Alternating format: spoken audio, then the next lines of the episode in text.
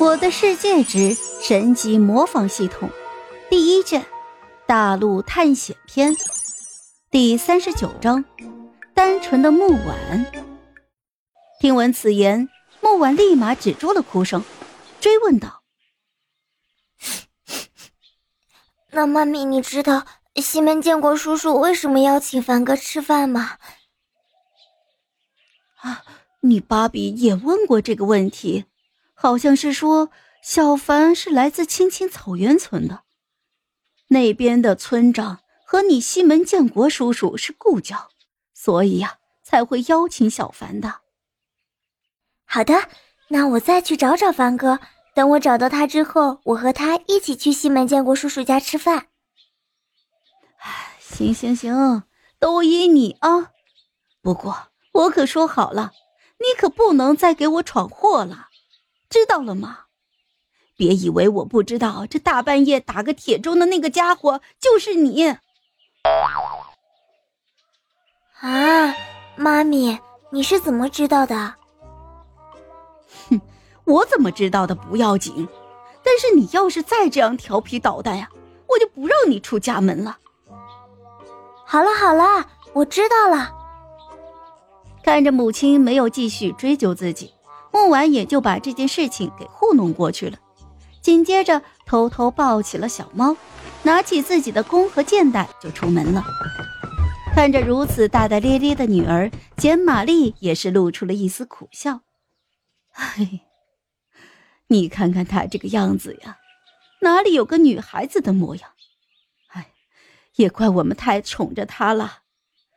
还有就是啊，这个傻女儿太单纯了。”我轻轻的试探一句，他居然就承认了，真是个小可爱呀！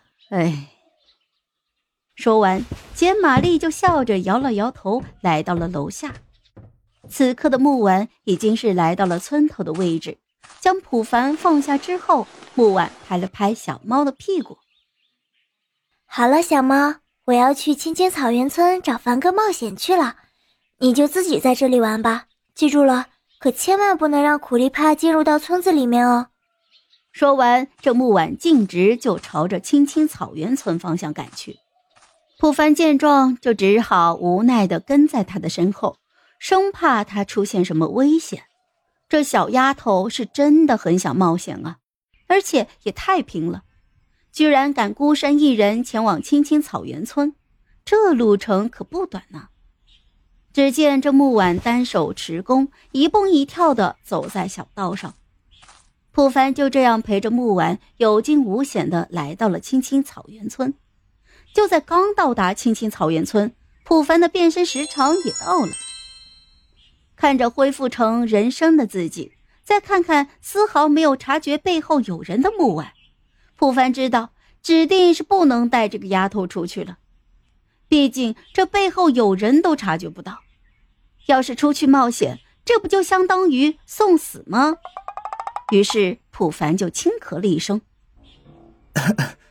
那个小丫头，你来这边干什么？”看到背后有人，木婉赶忙侧身张弓搭箭。当看到身后之人是普凡的时候，又立马放下了手中的弓箭，笑着来到了普凡的面前。“哎，凡哥！”我找了你一天了，果然被我猜中了。你是躲在这里准备出去冒险，对不对？普凡还沉浸在刚才木婉快速举弓搭箭的过程中。嘿，这丫头虽然感知力不是很强，但是反应力却不弱，是一个可塑之才呀。想到这里，普凡愣了一下，就回道：“嗯，没有啊，我是回来拿东西的。”我东西拿好了，打算回去了，结果就看到你过来了。好了，这一集我就讲完了，朋友们，该你们帮我点点赞和评论一下啦！